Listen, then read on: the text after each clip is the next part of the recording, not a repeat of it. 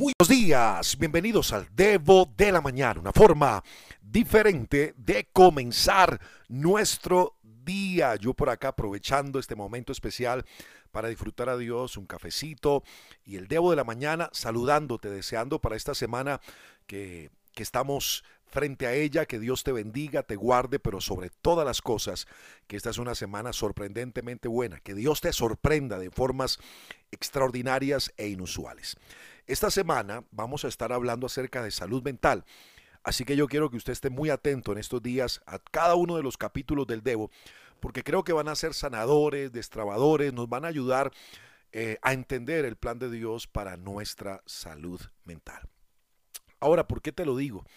Porque ya en este mes de marzo estamos completando un año que comenzó un proceso bastante agresivo para la humanidad. Hace un año aproximadamente, en el marzo del 2020, estábamos hablando de una situación que estaba repercutiendo ya literalmente en el mundo, que era como el COVID-19.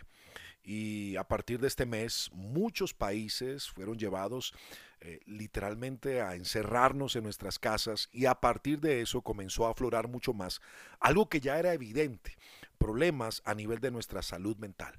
Comenzaron a aparecer cifras desproporcionadas de estrés, depresión, ansiedad, ataques de pánico y una serie de situaciones más eh, hablando por lo menos de mi ciudad, eh, en este proceso, las estadísticas a nivel de casos de violencia intrafamiliar se dispararon de forma increíble. Los niños comenzaron a sufrir de depresión y una cantidad de cosas, producto eh, del encierro, producto de la ansiedad por, por causa de no saber en qué momento pueden terminar las personas contagiadas, y una serie de situaciones. Y creo que Dios está interesado, aprovechando este, esta circunstancia, esta coyuntura de la vida, para poder trabajar en nuestra salud mental. Y eso es lo que vamos a hablar en estos días. Quiero compartir o comenzar este audio eh, o este debo hablándole, hablándote de un texto que me parece importantísimo. La segunda carta de los Corintios, en el capítulo 10, entre el versículo 3 al 5, dice el apóstol Pablo, pues aunque vivimos en el mundo, no libramos batallas como lo hace el mundo. Las armas con las que luchamos no son del mundo, sino que tienen el poder divino para derribar fortalezas. Destruimos argumentos y toda altivez que se levanta contra el conocimiento de Dios y llevamos cautivo todo pensamiento para que se someta a Cristo. ¿Sabes? Ah, este texto habla prácticamente de la mente. Hay algunos términos eh, argumentos, conocimiento, altivez, fortalezas, todo esto ataña a nuestra mente. Y el deseo de Dios, según Pablo, es que podamos llevar nuestros pensamientos cautivos, amarrarlos, amordazarlos y ponerlos o exponerlos a la obediencia a Cristo literalmente. Ahora, para nadie es un secreto, ni para ti, para mí es un secreto que nuestra mente no, no nos obedece mucho que permanentemente nuestra mente se revela, eh, va en muchas direcciones. ¿No te ha pasado que hay momentos que eh, tu mente comienza a divagar o como cuando estás orando y entras a disfrutar a Dios, pero tu mente comienza a recordarte que no has pagado cierto... Eh, cierto recibo, que tal vez dejaste algo en la cocina, prendido, en una hornilla. O sea, tu mente permanentemente te juega una mala pasada. Ahora, la pregunta sería acá, ¿cómo puedo traer mis pensamientos a esta obediencia a Cristo? Y durante estos días vamos a hablar algunas claves importantes. Hoy quiero dejarte la primera, en el hecho de cómo traer mis pensamientos a Cristo dentro del protocolo de una buena salud mental. Lo primero que tenemos que entender es que no puedes creer todo lo que piensas. Quiero repetirte esto, no puedes creer todo lo que piensas. No debes creer todo lo que piensas, porque nos mentimos a nosotros mismos más que a cualquier otra persona en la tierra. Es más, la Biblia dice que no hay tan engañoso como el corazón. No tiene remedio. ¿Quién puede comprenderlo? Y cuando el texto habla del corazón, se está refiriendo a nuestra mente. Así que una recomendación importante en un día como hoy es que no puedes confiar en lo que tú te dices a que sea como una verdad todo el tiempo, porque hay gente que en la mente piensa que todo lo que piensa, que todo lo que tiene, que todo lo que procesa es una verdad todo el tiempo. Y tú y yo no podemos desconocer que tenemos puntos ciegos.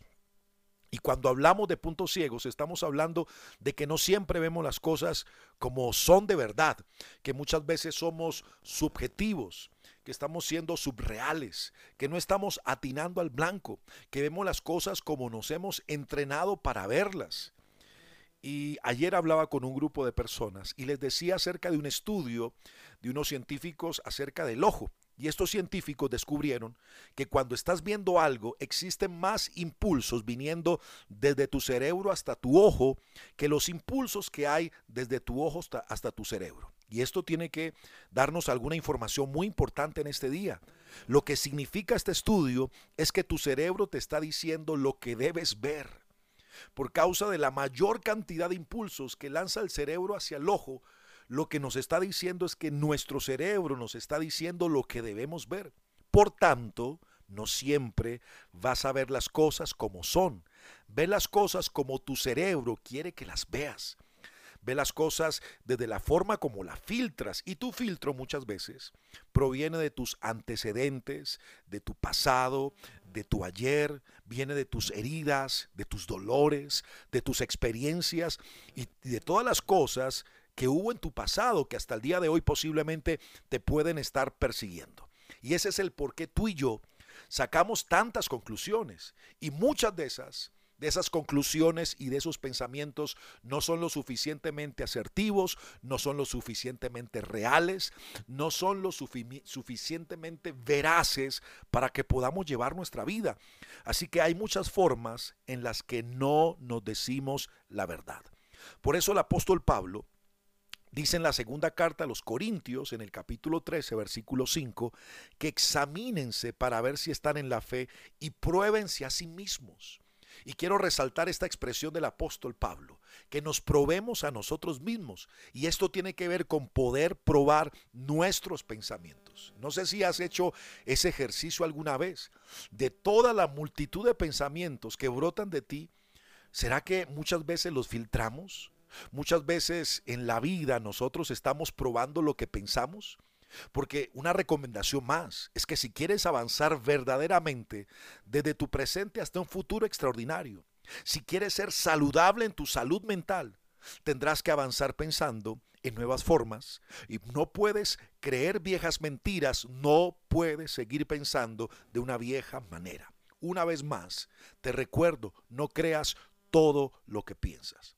Tienes que probar tus pensamientos para saber si son conforme al modelo objetivo de la palabra de Dios.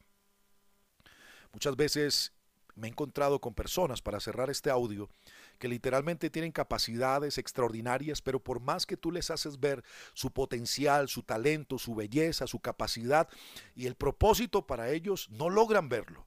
No logran ver belleza, no logran ver capacidad, no logran ver sueños, no logran ver una vida en avance, no logran ni siquiera ver a Dios. ¿Sabes por qué?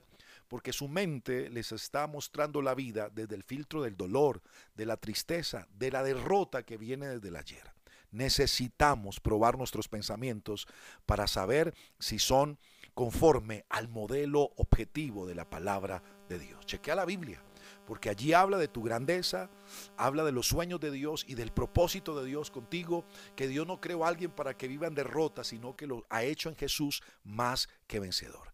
Te envío un abrazo gigante. Antes de cerrar este audio, quiero recordarte que si quieres recibir el audio del Debo de la Mañana, por favor, escríbeme al número de WhatsApp más 57 304 90 57 19. Por favor, déjame saber tu nombre, de qué ciudad y país me escribes para agregarte y cada día compartir con ustedes este audio mañana tras mañana. Que Dios te sorprenda. Recuerda, soy Alejo Alonso. Si te gustó este debo, házmelo saber, pero lo más importante, compártelo a otras personas. Bye bye.